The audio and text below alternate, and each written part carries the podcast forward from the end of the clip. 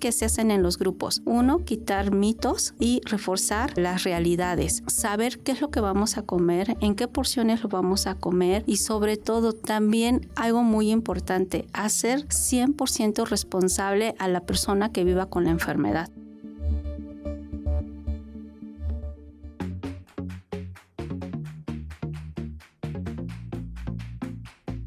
Salud, turismo, cultura, deporte, educación. Eso, y más, es, lo que, somos. ¿Y quiénes somos? Ya oíste. El programa del Instituto de Seguridad y Servicios Sociales de los Trabajadores del Estado.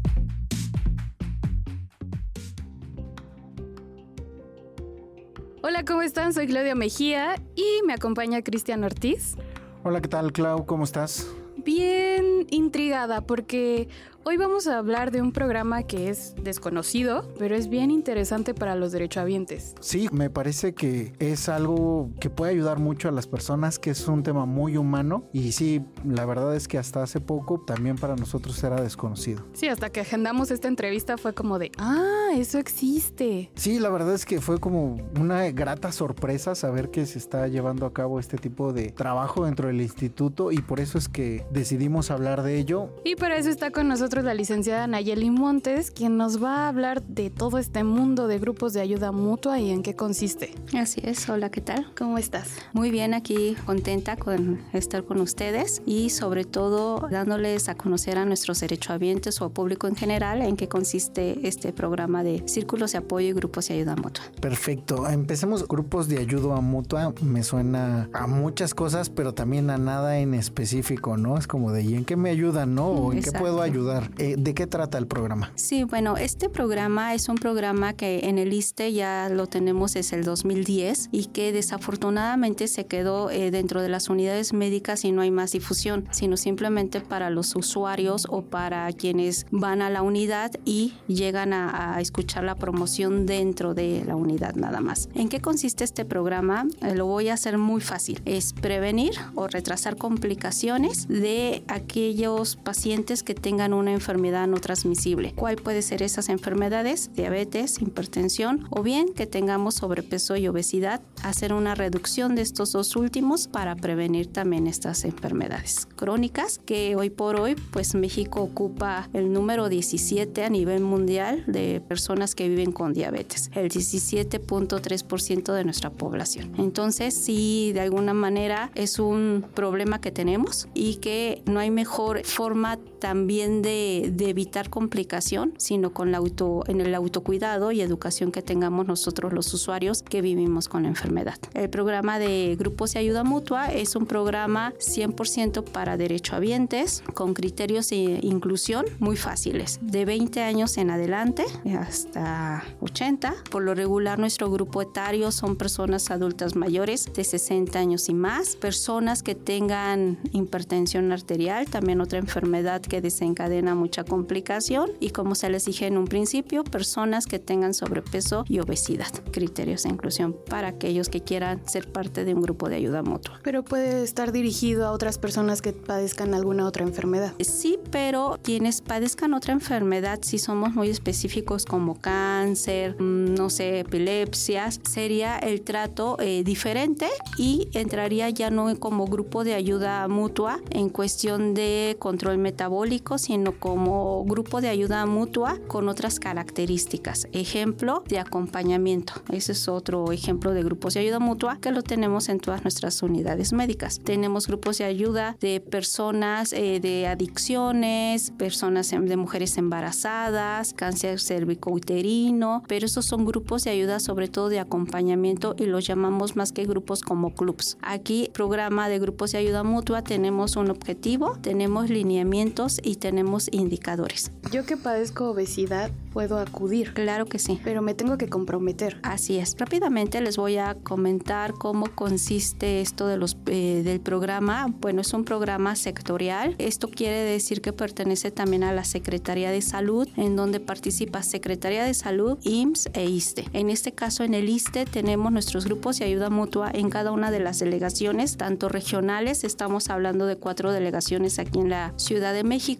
y 31 delegaciones estatales al interior de la República. Actualmente tenemos 72 grupos de ayuda mutua en un año eh, de manera presencial. ¿Esto qué quiere decir? Que eh, este programa fue uno de los programas más afectados durante la emergencia sanitaria de COVID-19 y en marzo del 2020 se suspendieron todo lo que era este tipo de actividades con nuestros derechohabientes. Como bien lo dijo Cristian, es uno de los programas sociales que va eh, dirigido 100% al usuario. En este sentido, apenas en el 2022 empezamos a trabajar de manera presencial. Es un programa que si bien es cierto, eh, inició en el 2010, ahora en esta nueva administración se le ha dado un empuje y esto es muy bueno porque no nomás están apostando nuestras autoridades en la parte curativa, sino también en la parte preventiva, que es lo que nos ocupa ahorita. Tanto el doctor Centeno, el doctor Acosta, el doctor Ramiro, justo están preocupados que llegue este tipo de servicios a nuestros derechohabientes, pero nuevamente de forma, valga la expresión formal, ¿no? Este programa es un programa que está en cada una de las unidades médicas de medicina familiar, en clínicas de medicina familiar, clínicas hospitales eh, o hospitales generales, ¿no? Dependiendo eh, en dónde se encuentre. Ustedes, los que nos escuchan, es un espacio para su salud. Acérquense si en su unidad de medicina familiar existe este programa,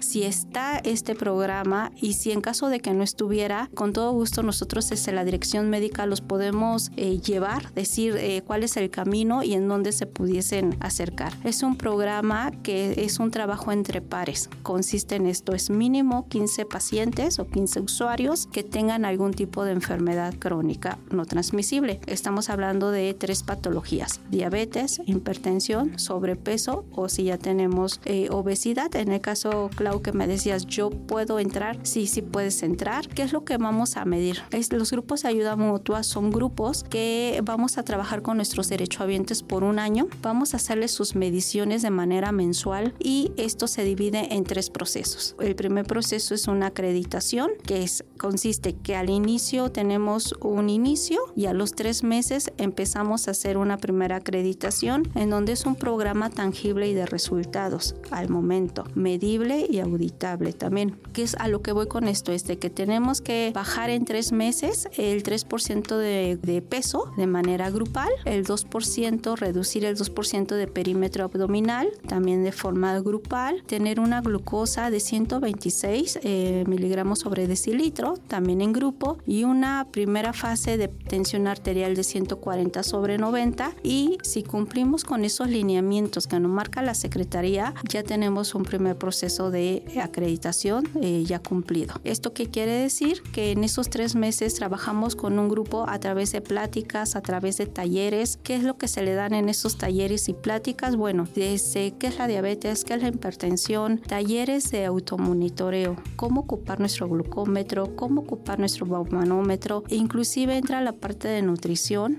en las cuestiones de la vida saludable, los alimentos que vamos a consumir, eh, la parte médica, cuestiones como temas de insulina, temas de hipoglucemiantes orales como es el medicamento tomado, la activación física, esto es importante, durante estas semanas tenemos muchos eh, activación física con nuestros educadores físicos que cada día son más y así sucesivamente. La parte de psicología eh, ahorita juega un papel muy importante porque en los grupos nos hemos dado cuenta que hay muchos duelos por pérdidas, pérdidas de la enfermedad, pero ahora con lo del COVID también mucha pérdida humana. Entonces, eh, una de nuestras limitantes que tuvimos al inicio de, de arrancar nuevamente con los grupos presenciales era el miedo a contagiarse, era el miedo de asistir a las unidades. Entonces ahí eh, psicología eh, nos está apoyando para quitar estos miedos o estas debilidades y poder entrar ya por, al 100% a la clínica. Nos dices que la primera acreditación se da a los tres meses. Así es. Pero ¿cuál es el proceso o, durante, o qué sucede durante estos tres meses? Porque así, jugando un poco al abogado del diablo, yo te diría, ¿qué pasa si yo llego, me inscribo y que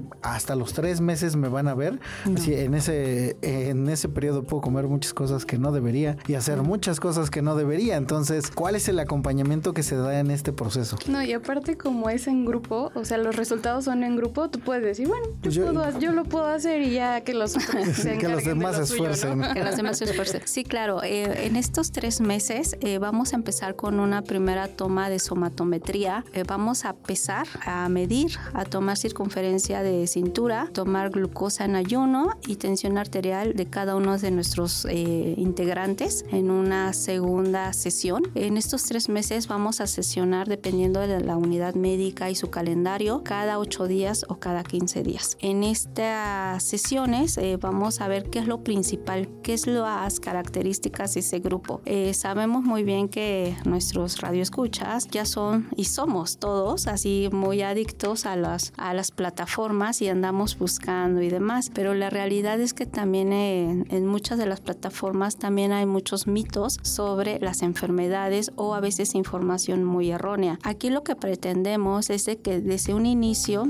se presente el círculo de apoyo. El círculo de apoyo son los integrantes de salud, el equipo interdisciplinario de trabajo, se va a presentar con el grupo y que vean que este grupo va a tener, como dice Cristian, un acompañamiento. Y el acompañamiento va a ser a través de las sesiones. Vamos a sesionar, vuelvo a repetir, cada 8, cada 15 días. En estas sesiones vamos a ver qué es la diabetes, qué es la hipertensión, qué son estos talleres de automonitoreo. Siempre se les dice a los compañeros, hay que ser empáticos y ponernos en el lugar de la persona que va a asistir a nuestro grupo. Todos, todos, no hay ninguna familia que no tenga un, paciente, un familiar que viva con alguna enfermedad. Entonces, empatizar, conocer las características de nuestro grupo. Se les va a tomar en estos tres meses su, cada mes su somatometría, como les dije, para ver cuánto estamos reduciendo. Todo va a ser un trabajo en equipo, 100% en equipo. Equipo de salud, vamos a estar coordinados porque debemos de conocer a nuestros pacientes, las características de cada uno de ellos y también el equipo se deben de conocer o el grupo de ayuda mutua se deben de conocer. Para eso hacemos pares, la mayoría viven con diabetes o con hipertensión y aparte de llevar su control metabólico, que van a tener sus sesiones con médicos, con enfermeras, con psicología, con nutrición, una de las ventajas es de que cortamos también los tiempos de su cita médica. Ejemplo, ¿no? Si estoy en mi grupo, tal vez la, eh, la, eh, la nutrióloga tenga más oportunidad de verlos de manera más rápida o inclusive en la sesión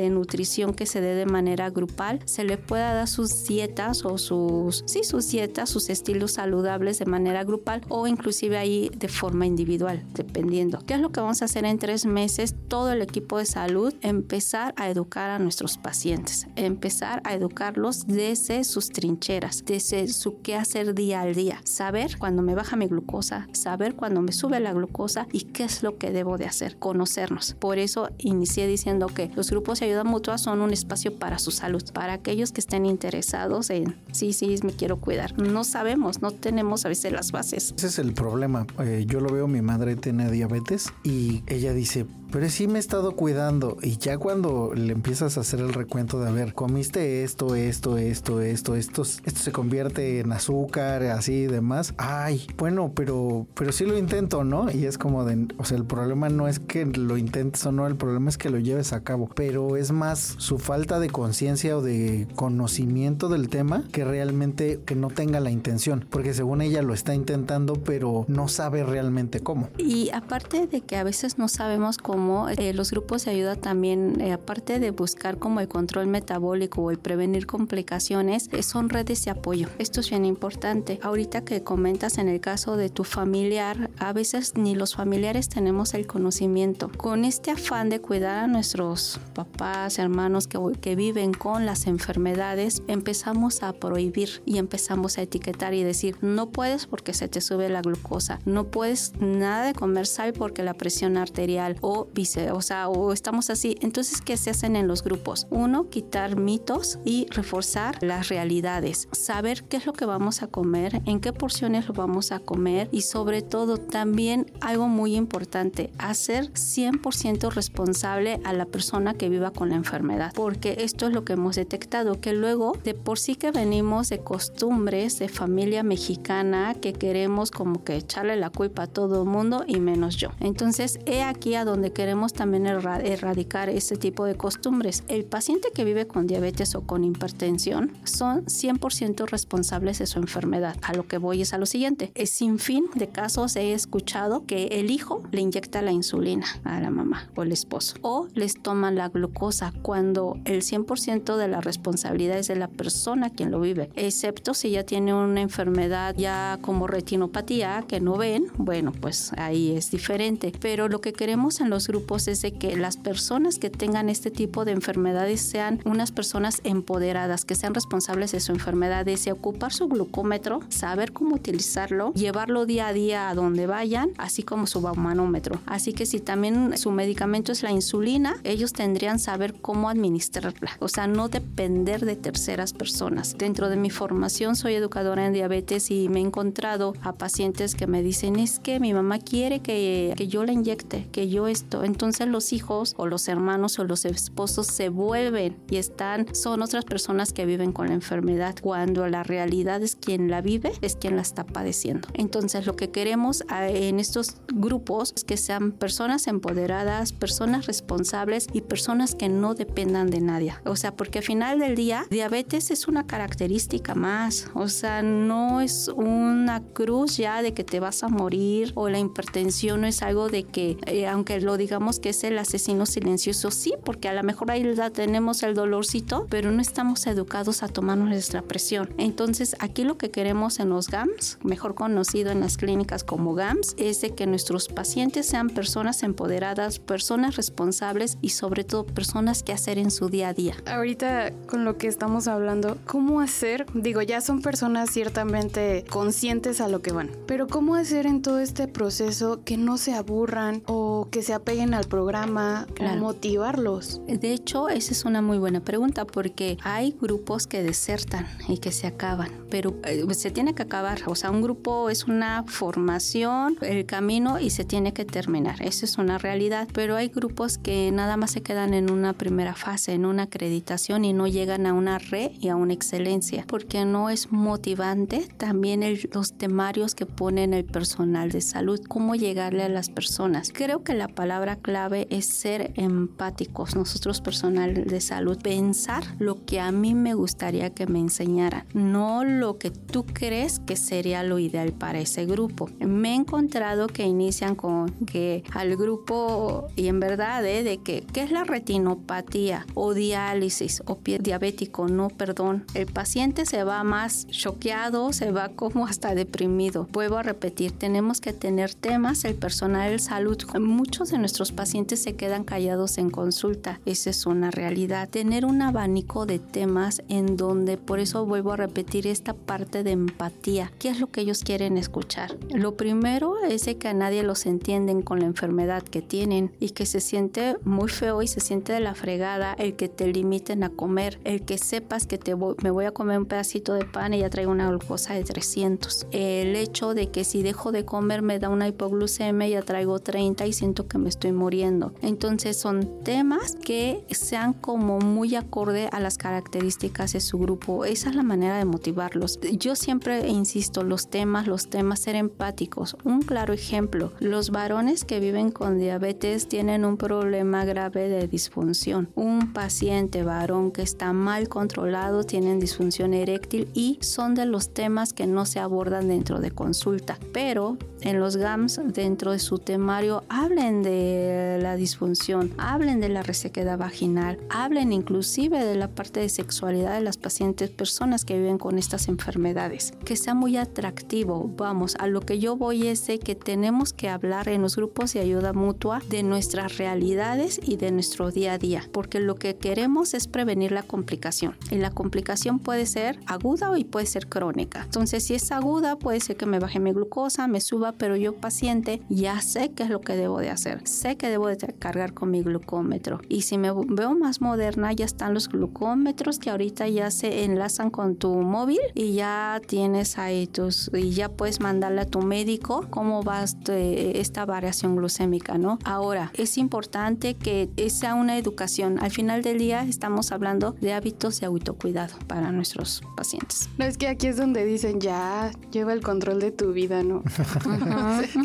no, y es que, como nos decías, la mayor parte de las personas que acudan a los GAMS son adultos mayores, que eso supongo implica un grado de complejidad un poquito más alto, porque a veces traen hábitos muy arraigados y es muy difícil a veces también cambiar ideas y preconcepciones que tienes en tu cabeza de esto sí se puede, esto no se puede, esto no me hace daño porque es como de el clásico, es natural, pero no porque sea natural quiere decir que sea bueno para tu salud, ¿no? Yo, yo lo he escuchado con mi mamá y con mis tías así de, no, pero es natural, es bueno. No, de verdad, no necesariamente, ¿no? O pues supongo que eso es el, uno de los mayores retos a los que se enfrentan.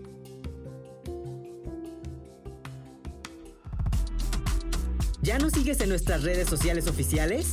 ¿No? ¿Qué esperas? Búscanos como ICMX y síguenos en Facebook, Twitter, Instagram, TikTok y YouTube. No te vayas, que esto aún continúa.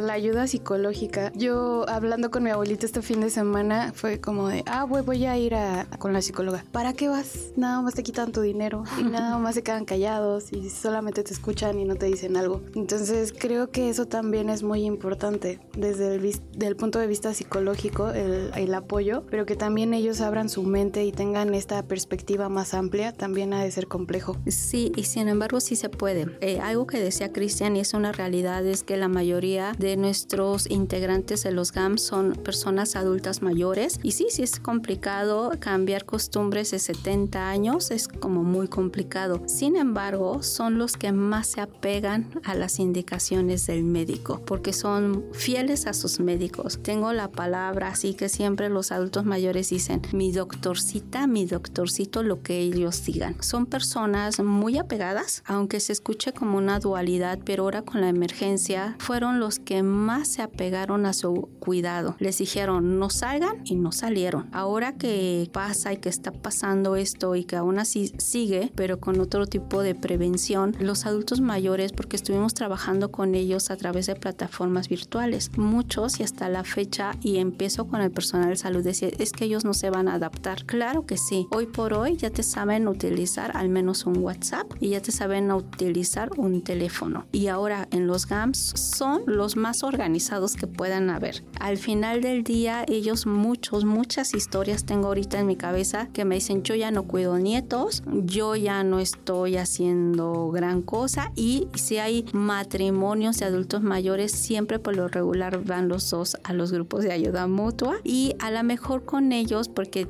vamos a depender, porque hay personas adultas mayores que no son tan grandes o esta parte de jovialidad la tienen ahí presente y son personas que bajan de peso, que se mantienen estables en su glucosa. Por eso les digo, hay indicadores que sí vamos a hacer una diferencia. A un adulto mayor no lo podemos bajar a una hipoglucemia, a una glucosa bajita. No, es imposible. Pero también tenemos una población que sí son menores de 60 años y que también están en los GAMS, ¿no? El problema de muchos de ellos son que trabajan. Entonces es como que a veces eh, ya se las ingenia el personal de salud para hacer esta plataforma virtual, escucharlo por teléfono y acude nada más cuando son las tomas de somatometría. Ahora lo que comentabas, Clau, la parte de psicología sí o sí ahorita está entrando a estos GAMS. Las pérdidas, eh, simplemente así tengamos o tengan 70 años, 50, 20, la pérdida de tu salud es importante y es una pérdida y hay que manejarla como un duelo. Las pérdidas que tuvimos en la emergencia sanitaria del 2021, inclusive 22, pues hubo familias enteras que se fueron. O, vuelvo a repetir, adultos mayores que están en los GAMS y que me he enterado que hijos murieron, nietos murieron. Entonces son muchos duelos que hay que sacar y que a veces decimos o dicen los médicos, es que no baja su glucosa, es que sigue su glucosa muy alta, hacemos hemoglobina y la trae de 10, ¿por qué no está bajando su glucosa o la tensión arterial si llevamos todos los mecanismos de acción por la parte emocional que no se ha podido cubrir? Entonces si es como en la parte de GAMS, en este programa, lo que pretendemos es que sea una atención integral, que no nomás se quede en un médico, en una enfermera. Tenemos trabajo social que son dentro de las áreas de la salud, la disciplina, donde les digo a mis compañeras, es el profesional que sí o sí entra hasta la cocina, hasta el baño de la casa. El único profesional que tiene esa característica y que cuando notamos algo en un grupo de ayuda mutua también damos seguimiento de caso. ¿Qué es lo que le está pasando a Claudia?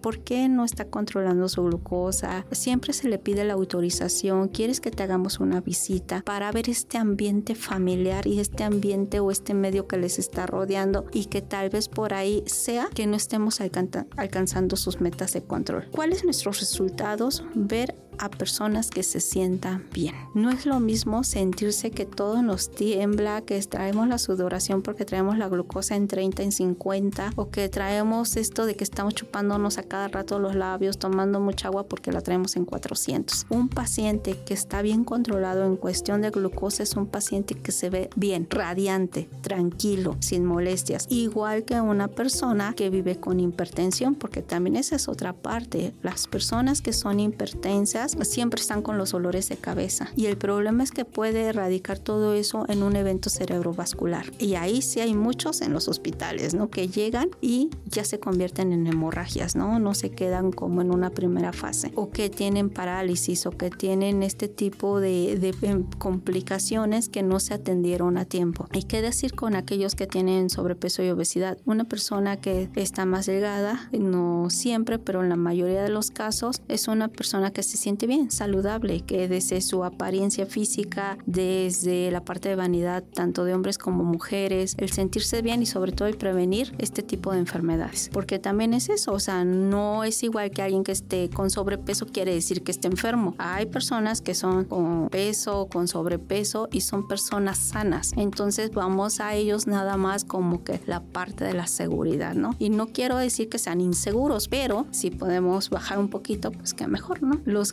son un espacio, vuelvo a repetir, para la salud de, de, nuestros pacientes y también para nosotros, el personal de salud. Y sobre todo porque también aquí hemos visto pasar a una cantidad importante de médicos y todos nos dicen, no, pues es que cuidar su alimentación, hacer actividad física y no como, como una obligación, sino esto te va a permitir que las enfermedades o muchas veces tu cuerpo esté más fuerte para resistir algunas cosas o que disminuya la posibilidad de contraer alguna enfermedad, ¿no? O sea, realmente es este este, es un tema que lo vemos probablemente en la glucosa, en la, tensión arterial e incluso en el físico, pero que puede impactar a otras enfermedades relacionadas. Claro, de hecho todos aquellos que tengan otras enfermedades relacionadas siempre nos dicen, tienes que bajar de peso y tienes que controlar estas enfermedades que ya traes, porque es un desencadenante para todo, para todo es un desencadenante. Ahora bien, ahorita en el ISTE tenemos 35 delegaciones, cuatro regionales en la zona en la Ciudad de México y 31 estatales. Actualmente tenemos 27 delegaciones que están trabajando con sus GAMS en el interior de la República, compañeros comprometidos. También esta es la otra parte. Eh, muchas veces somos candil de la calle y obscuridad de nuestra casa y es algo que repercute mucho en nuestros pacientes, que me dice, usted la enfermera me va a venir a hablar de prevención a la salud cuando está bien gordita, ¿no? O el médico. Ahorita ya estamos haciendo grupos de ayuda mutua con metas de control para personal de salud. Tenemos varias delegaciones que estamos trabajando en ello y con puro personal de salud y ha dado muy muy buenos resultados. Actualmente con derechohabientes tenemos 72 grupos de en un año que se han implementado de abril del 2022 a, eh,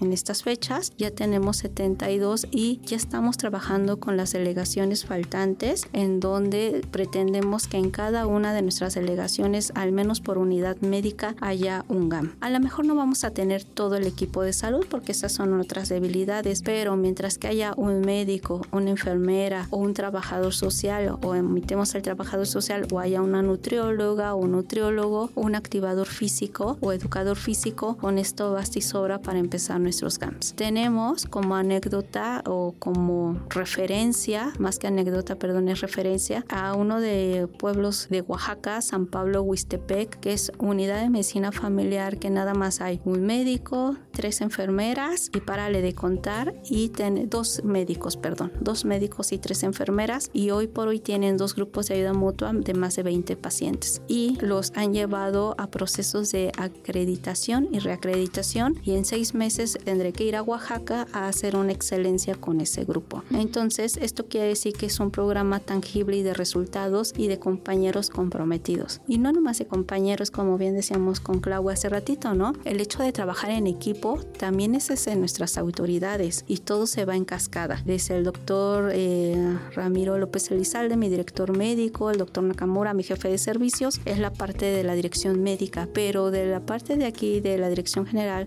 tanto el doctor Pedro Centeno como el doctor Israel Acosta, vamos, se están conjuntando para la prevención de que sí, tenemos necesidades como institución, sí, pero también hay programas sociales muy buenos en donde podemos abarcar a nuestros derechohabientes con una muy buena educación. El ejemplo es San Pablo Huistepec. Como San Pablo Huistepec tengo a Guaymas Sonora, que es un grupo de 40 participantes. Querétaro de 40. Aquí en la Ciudad de México también tenemos GAMS muy amplios. Entonces la invitación es para que ustedes que nos escuchen y también ustedes compañeros que están aquí se quieran acercar o quieran acercar a sus familiares a un GAMS es preguntar si en esa unidad médica tienen grupo de ayuda mutua. Si no tienen grupo de ayuda mutua, acercarse a la gente de información del MOAT en donde estaría el grupo más cercano o en, directamente en la dirección médica enviarnos un correo al correo electrónico gams.3028 y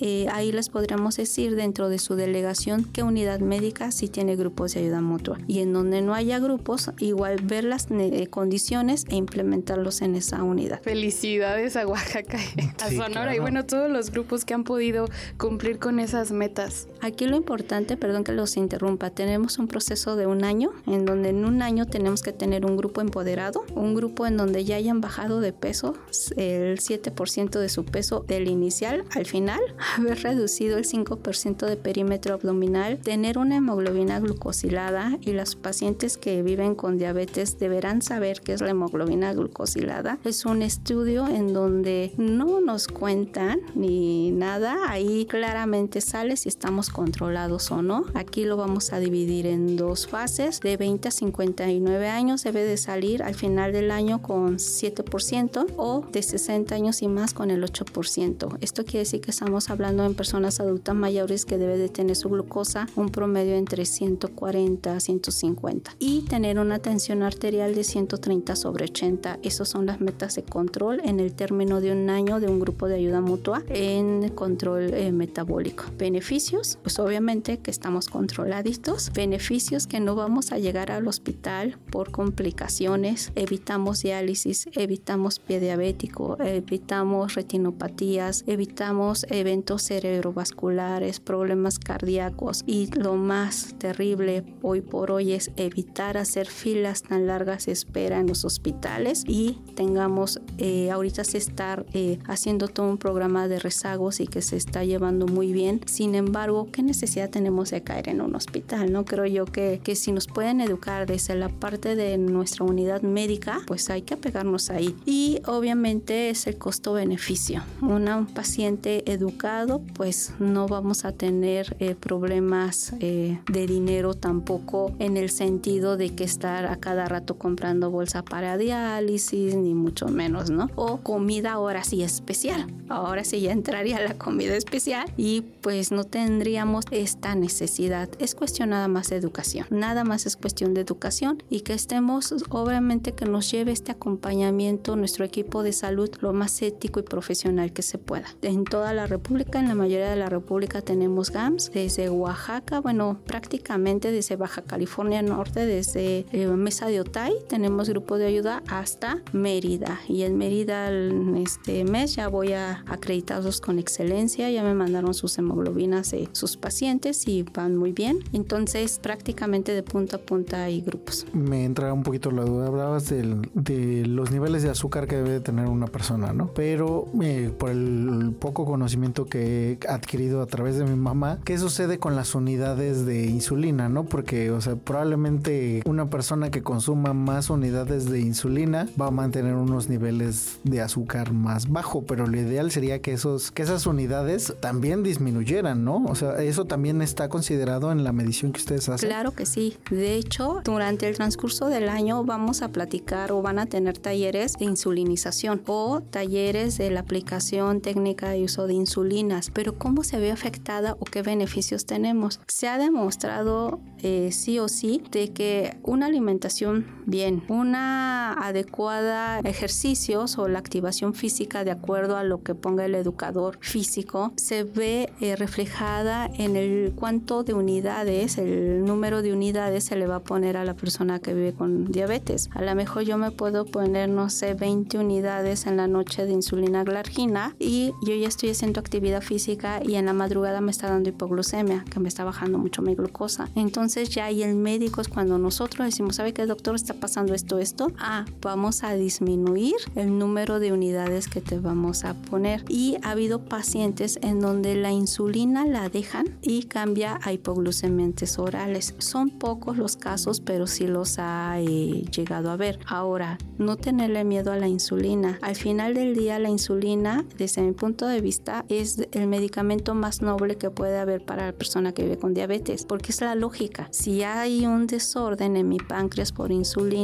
o bien le hace falta, pues tenemos insulinas que son análogos y que es como si fuera la insulina natural de nuestro cuerpo. Entonces sí, eh, se ha disminuido eh, cantidad de unidades, sí, eh, siempre es importante. Un paciente que esté educado, un pas es más, hasta ellos mismos saben que cuando ya llevan un control bien y por ahí se desajustan en una fiesta, en una reunión o un poquito más, se sienten luego, luego ellos que algo está pasando en su cuerpo, ¿no? Y también este tipo de grupos, no nomás ese control metabólico, ese es, eh, ese es la parte de la red social, es el convivir. Dentro de los talleres o pláticas que se les dan es, ajá, te invitan a una fiesta, somos seres sociales y también no podemos estar diciendo a todo el mundo, no, no, no, no, no. A lo mejor habrá quien sí diga no, pero habrá quien diga, me he cuidado todo este tiempo y hoy en mi reunión tal vez comeré una porción de esto. O como ya soy una persona que está educada, pues a lo mejor le voy a, con mi autorización del médico, subir a dos unidades de insulina eh, porque voy a comer tal cosas. Dependiendo, ¿no? Dependiendo. Y sobre todo ver la característica de nuestros pacientes. O sea, no le voy a pedir lo mismo a alguien que viva con diabetes tipo 2 a alguien que viva que con diabetes 1, que sí o sí va a ser insulina. Ahí sí no hay vuelta de hoja. Entonces, sí, contestando a la pregunta, sí, sí se puede disminuir siempre y cuando tendremos un control médico, metabólico, farmacéutico, farmacológico, perdón, de lo que estemos este, adquiriendo. Hablas que es un programa de, bueno, los grupos son de periodo de un año. Así es.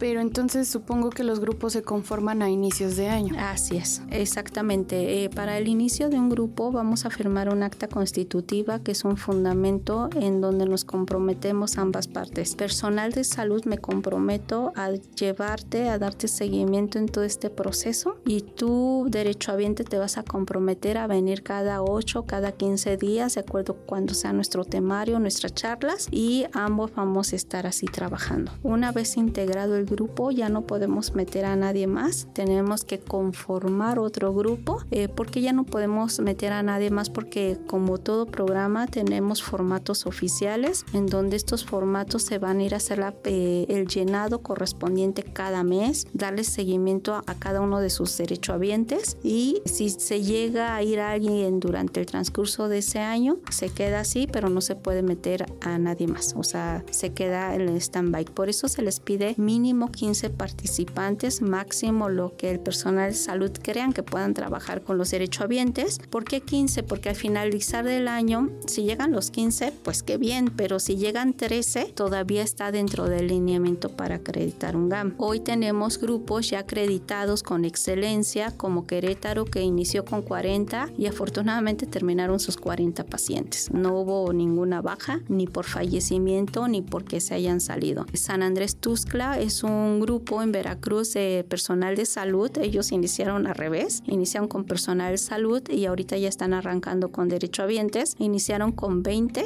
de su lista nominal de, de ahí de la clínica, son como 60, pues 20 iniciaron del personal de salud y terminaron 20 con muy buenos resultados. Uno se da cuenta cuando vamos a acreditarlos con excelencia que pasan seis meses y los vemos delgados, los vemos como diferentes, ¿no? Guaymas, que está en un proceso de reacreditación, siguen con sus 39, 40 pacientes y así nos vamos. O grupos que iniciaron aquí en la Ciudad de México con 15 y que han terminado con su 15. O un grupo que también apenas en la Ciudad de México que se acreditó, se eh, acreditó con excelencia, iniciaron con 16 16 y llegaron arrastrando con 12, pero fue en el transcurso de un año. Entonces, así variable. Lo importante es que ahorita hay unidades en donde están arrancando grupos, porque no precisamente debe ser al principio de año o finales de año. Los grupos se pueden arrancar en cualquier parte, en cualquier mes. Y hay ahorita, por ejemplo, en Nuevo León ya se está arrancando en la clínica de medicina familiar Guadalupe su GAM. Entonces, ahorita están en esta parte de formación.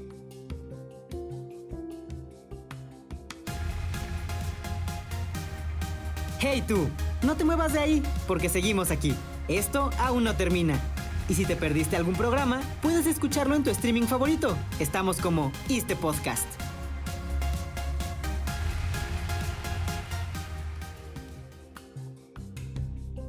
Es lo que te iba a decir, ¿qué tal que Cristian, Antonio y yo queremos ir a un grupo ahorita a mediados de mes y este y nos tenemos que esperar hasta que empiece el año? O aquí, ¿no? Crear uno. Crear un grupo aquí. Oye, ¿por qué no traen ese, ese programa a las unidades administrativas? De hecho, ahorita eh, se va a acreditar un grupo en Tlaxcala que está participando subdelegación médica, subdelegación administrativa y subdelegación de prestaciones. Puro personal de salud son 40 45 compañeros que van a entrar en este proceso de acreditación y que eh, los subdelegados están encabezándolos, ¿no? Y que justo es eso, ellos ya Tlaxcala son de las delegaciones que más resultados hemos tenido, tienen muchísimos grupos, pero ellos dijeron, bueno, ya los derechohabientes y nosotros, ¿cómo, no? Entonces estamos trabajando con ello y, y sí estaría padre que en las unidades administrativas se pudiesen también llevar estas acciones de sí, prevención. porque aquí es el sedentarismo está...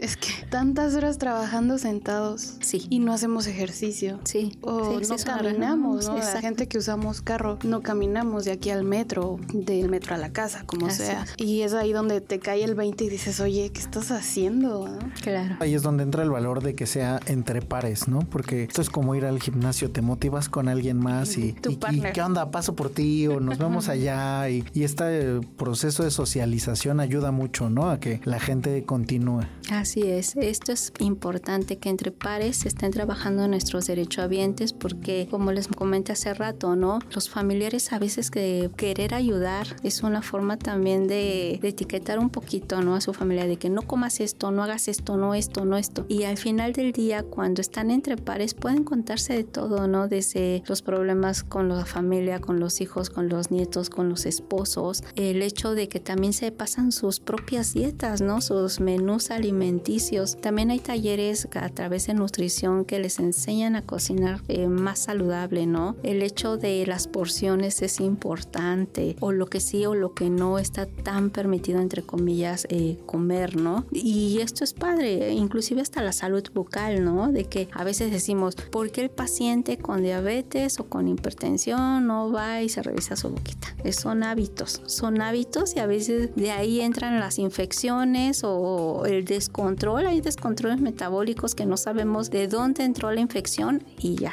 bueno, ya sabemos. También dentro de los talleres muchas unidades médicas están con esta cuestión de podología, de enseñarse a revisarse sus pies. Esto es muy importante. En las sesiones con los grupos hay unidades médicas en donde llevan a podólogos, en donde les enseñan cómo deben de revisarse y tener este cuidado de sus pies. Por eso les vuelvo a repetir, los grupos de ayuda mutua, aparte del control metabólico, es enseñarse, educarse al paciente. El protagonista de la enfermedad son ellos mismos. El autoconocimiento tan importante que es cuando tienes una enfermedad, bueno, cuando padeces una enfermedad, una condición como la obesidad o el sobrepeso también es, Sí, claro.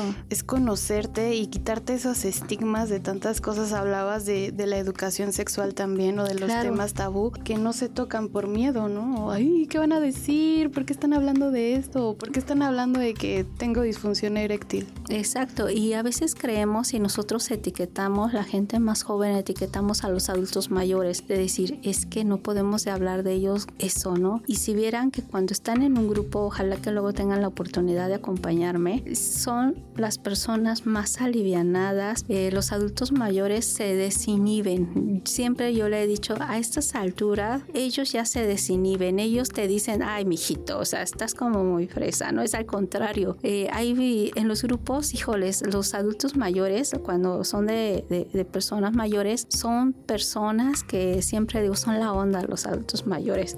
Están como muy, muy, muy informados. Eh, a veces nosotros los minimizamos y decimos, ay, ¿qué puedes saber? No, saben más. Nos llevan una vida por delante de experiencia.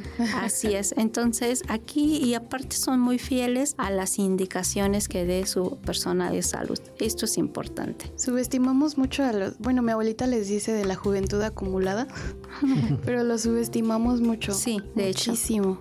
Y ahorita nos estás dando un claro ejemplo, ¿no? Así es, no, para nada. Los GAMS, todas las unidades, la mayoría, vuelvo a repetir, unidades de medicina familiar, clínicas de medicina familiar, clínicas, hospitales e inclusive hospitales generales ya se están haciendo la formación de sus grupos. Hay grupos formales, hay grupos informales. Grupos informales pueden ver sin fin desde tai chi, yoga, eh, de cáncer cérvico, de lactancia materna, de activación física, pero son meramente de acompañamiento. Grupos formales, grupos de ayuda mutuas formales son los estos los que llevamos a metas de control y tenemos un objetivo muy específico. Son dos tipos de grupos y en todas las unidades podemos encontrar los dos tipos de grupos de ayuda mutua. Ahora, ¿qué sucede una vez que ya obtuvieron su excelencia de un año? ¿Es como de con permiso cada quien a su casa y se disuelve ese grupo o qué, qué pasa en ese punto? Dependiendo de la unidad. Eh, aquí va a ser, una vez terminado ese grupo, ya que porque se les da su diploma y bueno, se vuelven clubs de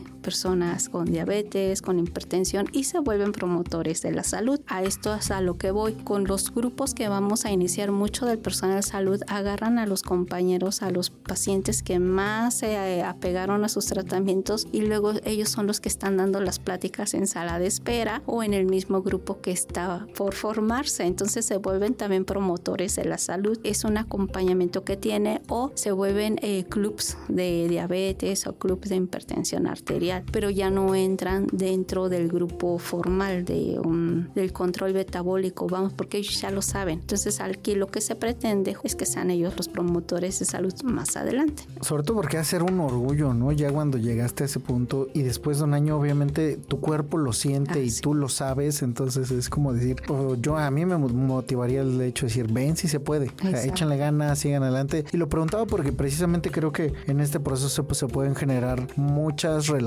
humanas importantes para estas personas y como decir, bueno, ya acabamos, nos vemos y hasta luego, es como, no, espérate, yo creo que habrá muchas amistades y muchos vínculos afectivos que se generan en este proceso. Así es, he visto de los GAMS, de inicio tengo yo más de 14 años trabajando con grupos de ayuda mutua, entonces desde la parte operativa y ahorita en la parte de directivo, pero he visto cómo matrimonios han salido ahí de los GAMS. Personas adultas, personas adultas mayores ahí pues, tienen a sus novios, o sea, al final del día, ¿no? O esta parte de relación, o amigas, las señoras que se hacen amigas inseparables. Y esta parte de relación social es muy buena porque estaba platicando Toño hace ratito, ¿no? Tengo un grupo ahí en, en el hospital, doctora eh, Columba Rivera de Osorio, y quien le puso el nombre de este grupo, porque ellos, eh, los integrantes, bautizan a, a su propio grupo. Pregunto siempre quién le puso el nombre y esta señora me dijo que, que ella le puso el nombre porque ya no tenía ningún sentido su vida, que totalmente deprimida, que no tenía, era de, y mañana otro día más, ahora qué voy a hacer, ¿no? Llegó a ese hospital y la invitaron a participar y la jalaron y ahí van. Hoy ella fue la que le puso al grupo Transformando Vidas, le transformó su vida, muy contentos porque hacen estos lazos de amistad en donde es la fiesta del nieto,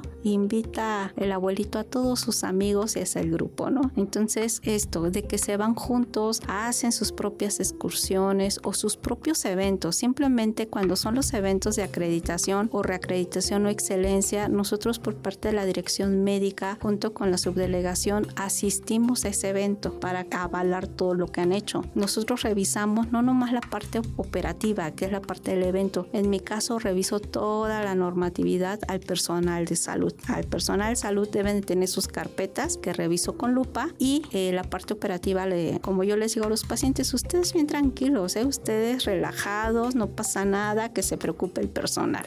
Ustedes ni se preocupen. Pero cuando hacen este tipo de eventos, obviamente se hace un circuito. Se ponen cuatro módulos, el módulo de registro, el módulo de glucosa, de hipertensión, de peso y de talla, y lo citan en ayuno, lo citan con su playera, se mandan a hacer sus playeras con el nombre de los grupos, van eh, en ayunas, van y los van pasando en cada uno de los módulos, los van evaluando y nosotros también vamos verificando esta evaluación. Son eventos en donde los grupos tienen una identidad, se ponen nerviosos porque sienten que es como un examen y en realidad no es un examen, pero es una evaluación de los tres meses primeros que han ido trabajando. Todo el personal salud, hay personal salud como en el estado de Puebla, que su grupo son, se llama Corazón Valiente o algo así, y el grupo va con playera blanca y con su corazón en medio, el personal salud con una playera guinda y con su, y con su corazón. Entonces también el personal salud están muy, o sea, se hace un equipo, se hace una familia y si acreditan, bueno, se echan porras, bailan y demás, pero si no se acreditan, porque esa es la otra realidad, que ha habido grupos que no se han acreditado, pues sí como que entre se bajonean, pero les damos 15 días para que empecemos a ver como resultados. El grupo se pone muy contento cuando son estos eventos. Hay grupos en donde ellos mismos para después de este eh, de la toma de somatometría en el momento llevan su propio alimento que ellos han cocinado y quiero que prueben mi ensalada, quiero que prueben esto. Son grupos muy entusiastas y muy bonitos. Ojalá tengan oportunidad de acompañarme en una acreditación o reacreditación o en una excelencia para que vean ustedes cómo se manejan los grupos de ayuda mutua. Yo sí me apunto. Sí, yo también. Sí, sí, lo vamos a Querétaro. Esa era mi siguiente pregunta. ¿El qué pasa cuando no lo logran? Porque sobre todo creo que eso se ha de dar más en la primera revisión, ¿no? En la de los tres meses. Así es. Porque todavía no sabes bien qué onda, te cuesta trabajo. ¿Qué sucede? 15 días y 15 días o en los 15 días están bien, ya se pueden acreditar. Se pueden acreditar de nuevo. Eh, siempre va a haber un coordinador de grupo. El coordinador de grupo por lo regular es, ahorita tenemos a médicos como coordinadores, a trabajo social como coordinadores. La sorpresa es que ya tengo educadores físicos como coordinadores y nutriólogos. Esos coordinadores le envían a la coordinadora o coordinador de la subdelegación todos sus registros y avances y ellos a nosotros. Siempre estamos revisando y si ya cumplen con el parámetro, ahora sí, de nuevo damos otra fecha y acreditarlos. ¿no? Tenemos dos grupos actualmente que se dieron de baja, fueron grupos chiquitos, 15 de 13 pacientes y en uno de ellos ya era puro, puro abuelito, muy grande. Entonces algunos fallecieron tristemente, otros pues ya no pudieron ir porque eran dependientes de otras personas, entonces ahí como que ya no, no fue tan benéfico, pero siempre se les da la opción. Hay grupos que se quedan en el stand-by o que ya no siguieron por el propio personal de salud porque se desintegran, porque no hay quien coordine. Vamos por otras cuestiones más que nada administrativas, pero por nuestros pacientes hay muchísimos y estoy segurísima que quienes nos están escuchando tal vez ya pertenezcan a un grupo y anden ahí. Sí, porque como dices, no es solo lo que hacemos aquí en el instituto, lo que hacen los compañeros del IMSS, lo que hace Secretaría de Salud, o sea, sí es, sí es mucho más grande esto. Es, así es, es eh, un programa sectorial, es un programa en donde se ve resultados. Siempre lo hemos dicho, son de los programas tangibles y de resultados al momento. Ahí sí yo no podría como directivo eh, maquillar una cifra porque todo se ve al momento. O sea, glucosas al momento, el peso al momento y siempre se cuida todo, la parte íntima del paciente a la hora del de, perímetro abdominal. Hay delegaciones como Guanajuato que también, Guanajuato y Michoacán son delegaciones que, híjoles, mis respetos para mis compañeros de salud. En Guanajuato, sobre todo Salamanca, les prestan o más bien les dan estas batas desechables y ahora sí que eh, van muy ligeritos para que el peso sea el real en el momento. Así los van pesando, ¿no? Tenemos grupos en Mérida, Tabasco, en Cárdenas, en Tabasco, en Veracruz, en Chihuahua, en Zacatecas, en Aguascalientes, obviamente en Oaxaca, en Jalisco, en Puerto Vallarta, en casi toda la República tenemos GAMS y cada GAMS es diferente de acuerdo a sus necesidades. Hay que hacer un GAMP de la Dirección General. la Dirección General de, diversas áreas que tenemos aquí estaría súper padre y poder. La verdad es que sí. Pues lo echamos a andar. Sería sí, porque, un muy buen trabajo. Como bien dice Clau, muchas veces nos enfrentamos enfrascamos tanto en el trabajo que nos olvidamos o no nos damos el tiempo, ¿no? Y de una u otra forma el, que esté aquí con nosotros ya organizados, pues también sientes la presión un poquito de los compañeros. Sí, exactamente. Aquí no es el que, híjoles, yo bajé y por mi culpa, eh, no. Que al revés, ¿no? También puede ser en Veracruz, perdón, pero ahí el ídolo era un compañero que bajó muchísimo peso, esta vez proceso de excelencia que lo vi súper delgado, súper guapo, súper bien y era el orgullo, como en la clínica Balbuena de aquí de la Ciudad de México, don Ramón, que era el descompensado y no bajaba la glucosa de 400 y en los eh, últimos seis meses les tomaron dos hemoglobinas cada tres meses y traía Ramón una, una hemoglobina del 7%. Esto quiere decir que ya trae glucosa de 120, 130 y Ramón no pude verlo en la excelencia, pero me mandó un audio en donde había cumplido su meta y se sentía muy contento. ¿Qué pasa cuando, porque supongo que algunas veces sucede donde la gran mayoría o todos tienen como un avance y una persona no lo logra? ¿No se acredita a ese grupo? No, sí, sí se acredita porque ah, eh, recordemos que los resultados son grupales y si el indicador sale con resultados sin problema, pero ¿qué pasa con esa persona? Pasa al grupo B, al que se está integrando de nuevo, no lo soltamos, les damos seguimiento de caso. Esto es importante, no vamos a soltar a nuestro paciente que, que no se pueda, o sea, al contrario, lo vamos a animar, lo vamos a seguir jalando. Si no hay grupo en proceso, eh, de manera individual se sigue llevando a nuestros pacientes y damos seguimiento de caso. Sí, porque habrá quien le cueste mucho más trabajo y que se pueda sentir desmotivado. No. Y precisamente es como de, ah, o que quiera abandonar por no afectar al grupo, ¿no? Exacto. Y que creo que eso pudiera ser muy lamentable. No, al contrario, fíjense que algo que he notado en los GAMS es que son personas que, que entre ellos se apoyan, se motivan. Tan es así que se mandan a hacer que las camisetas y, y se van todos de paz en su club. Pues, o sea, hay quienes, por ejemplo, Mérida, ¿no? Decían es que si nos vamos a excelencia vamos a festejarnos en dónde. Bueno, ya ellos mismos están programando, ¿no? Y se vuelven grupos, clubs. Se, de ahí salen muchos amigos, amigos muy fraternos y personas que en un momento estaban solas, solas, solas, como en el caso de la señora de Rivera de Osorio y ahora ya tiene unos amigos y decía es que yo hace años no compraba un regalo para un niño y ahora me invitaron a una fiesta de aquí de mi amigo no sé quién, que es del nieto y pues vamos a ir a la fiesta. Son esas cuestiones bonitas y de empoderamiento y con ello vuelvo a decir que el ISTE no todo en el ISTE ni en, los, en el sector salud es malo. Hay cosas muy buenas y hay programas muy buenos, muy benéficos, muy sociales de proyección de resultado tangible y de control metabólico. Que ahí no me imagino la satisfacción que han de tener los compañeros que están al frente de este tipo de grupos. Así es. El ver todo lo que ellos pueden llegar a lograr con, con los pacientes a ser increíble. Así es. Tenemos en Celaya, ah, no, en Querétaro, en una de estas delegaciones eh, hubo, en verdad, hubo dos pacientes que le dijeron al personal que eran sus ángeles. Eh, a punto de colapsar los pacientes, los pacientes, eh, mis compañeros literal así fueron mis ángeles que me salvaron y que hoy por hoy estoy aquí por ellos. Fue en Morelia, en la clínica de medicina familiar Morelia. Vuelto a ver a los compañeros y todos, bueno, con el ojo acá, con el llorar. Y es lo que les digo también a mis compañeros de manera muy personal. Esta es nuestra vida laboral, es nuestra misión de nuestra vida laboral. Y quien trabaja en salud y que nos dedicamos al salud, esto, esta es nuestra misión.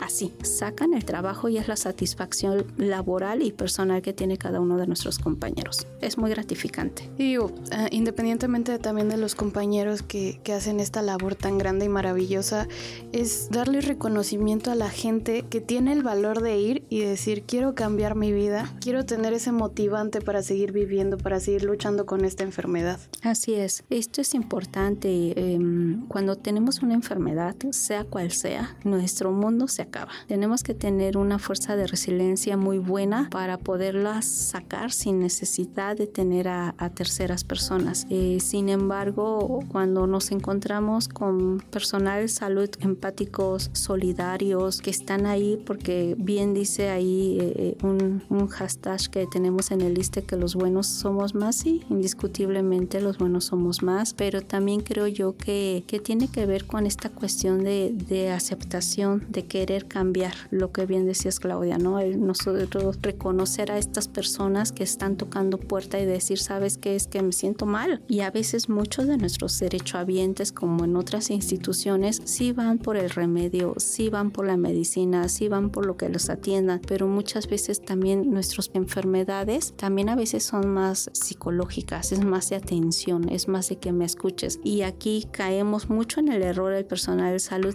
del mal modo que a veces tratamos a nuestros derechohabientes. El hecho de decir tal vez no lo tenga, pero no ser tan tajante es la diferencia, ¿no? Creo yo, y siempre lo he dicho, nuestros derechohabientes como nosotros el personal de salud merecemos respeto al 100%, somos personas individuales y sociales y al menos yo siempre les digo, ¿cómo se llama, no? Que hay Claudia, ah, ok, eres Claudia. Todos tenemos un nombre, todos tenemos una personalidad y todos somos únicos e irrepetibles. Entonces así mismo queremos tratar a nuestra derechohabiencia. Qué increíble, de verdad yo estoy fascinado, sobre todo porque como lo decía Claudia al inicio, son este tipo de cosas que muchos no conocemos y que pueden ayudar a una gran cantidad de personas. Entonces, pues hay que seguirle dando difusión a este tema, que la gente pueda conocerlo y sobre todo que se pueda comprometer con consigo mismo, a su salud, a, a ver de, de qué manera podemos mejorar apoyándonos unos a otros, ¿no? Agarra las riendas de tu vida.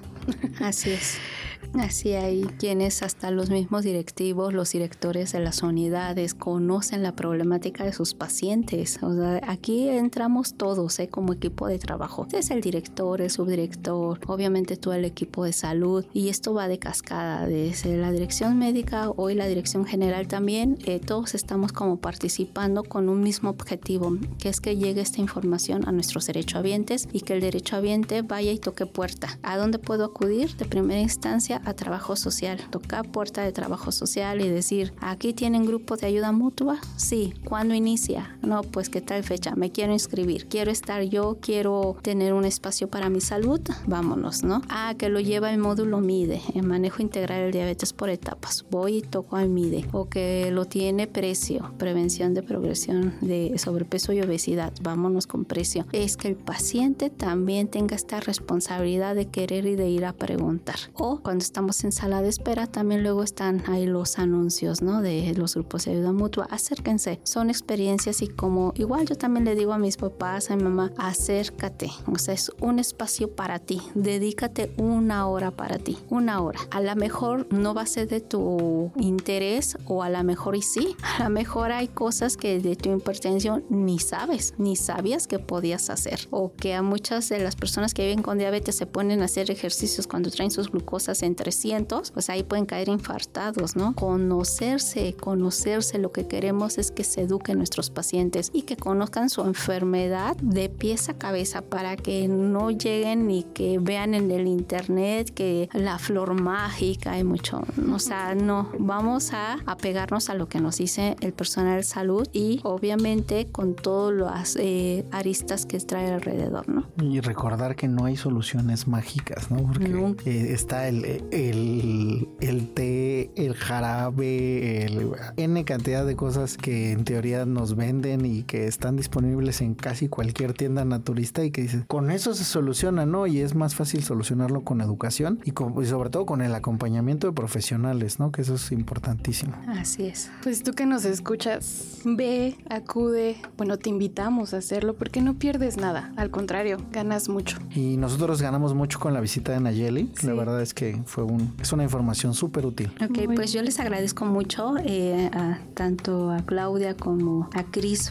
a Toño por invitarme. Eh, obviamente a todo, a todas nuestras autoridades. Eh, no es como un comercial, sino simplemente tener un agradecimiento al doctor Centeno, al doctor Israel Acosta, a mi jefe, al doctor Ramiro López Elizalde, a mi jefe, el doctor Miguel Ángel Nakamura, a la doctora Lucía, que en verdad que también tenemos que reconocer si nuestras autoridades nos dicen no, pues no se lleva a cabo. En cambio, ahorita este programa, eh, el doctor Ramiro tiene mucho la prevención de enfermedades, la prevención de muchas, eh, de muchas enfermedades que tenemos en el ISTE. El doctor pues Centeno que está en las supervisiones y se ha dado cuenta de este tipo de, de acciones y de programas junto con el doctor Acosta, pues que mejor, ¿no? Que, que nos estén apoyando porque esto se viene y lo vuelvo a repetir en cascada en beneficio de nuestros derechohabientes y para ti que nos estás escuchando, acércate, acércate nuevamente a tu unidad de medicina familiar, a tu clínica de medicina familiar, a tu clínica hospital, a hospitales generales, porque es un espacio para tu salud. No hay nada más valioso en esta vida que nuestra salud. Si estamos bien física y emocionalmente, vamos a poder con todo. Entonces, los grupos de ayuda mutua están abiertos para cada uno de ustedes y para sus familias. Solo un favor, ¿nos puedes repetir el correo en dado caso que no los llegaran a orientar sobre dónde pudieran encontrar un grupo? Claro que sí, el correo directo nos llega a la, a la coordinación del programa con su servidora y con mi compañero el licenciado Edgar. Es GAMS, g a m s punto arroba iste.gov.mx. En caso de que tu unidad no, no haya grupos de ayuda mutua y no haya quien te asesore, con todo gusto mándanos un correo con tu nombre, tu nombre, tu RFC. Recuerden que el RFC es aquí nuestra clave eh, como derechohabientes. Si eres pensionado, jubilado, si estás en activo, si eres esposa o esposo, si eres hijo, eh, nada más con tu última diagonal, dependiendo a qué grupo pertenezcas, y eh, tu delegación, dependiendo si eres de la Ciudad de México o de una delegación estatal, con todo gusto te vamos a ubicar en donde se encuentra el grupo más cercano a donde te puedes integrar, valga la expresión, o bien si en tu unidad está a vísperas de abrirse un grupo, con todo gusto le damos eh, seguimiento. Y también invitarlos a que sean promotores si no hay grupos en su unidad. Tal vez es la oportunidad de buscar crearlos y pues seguir avanzando con esto, ¿no? Así es. Pues ya oíste, el liste va con todo con los GAMS y bueno, anímate porque te estamos esperando. Perfecto, pues muchas gracias Nayeli por tu tiempo y sobre todo por esta información muy valiosa. Gracias Clau por compartir esta cabina conmigo. Gracias a ustedes. Gracias a ustedes. Bueno, esto fue Ya Oíste. Yo soy Claudia Mejía. Yo soy Cristian Ortiz. Hasta pronto.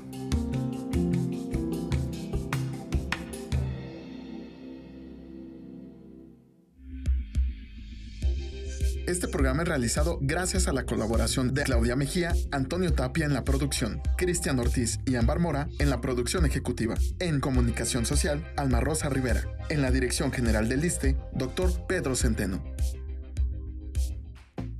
Salud, turismo, cultura, deporte, educación. Eso, y más, es lo que somos. ¿Y quiénes somos? Ya oíste.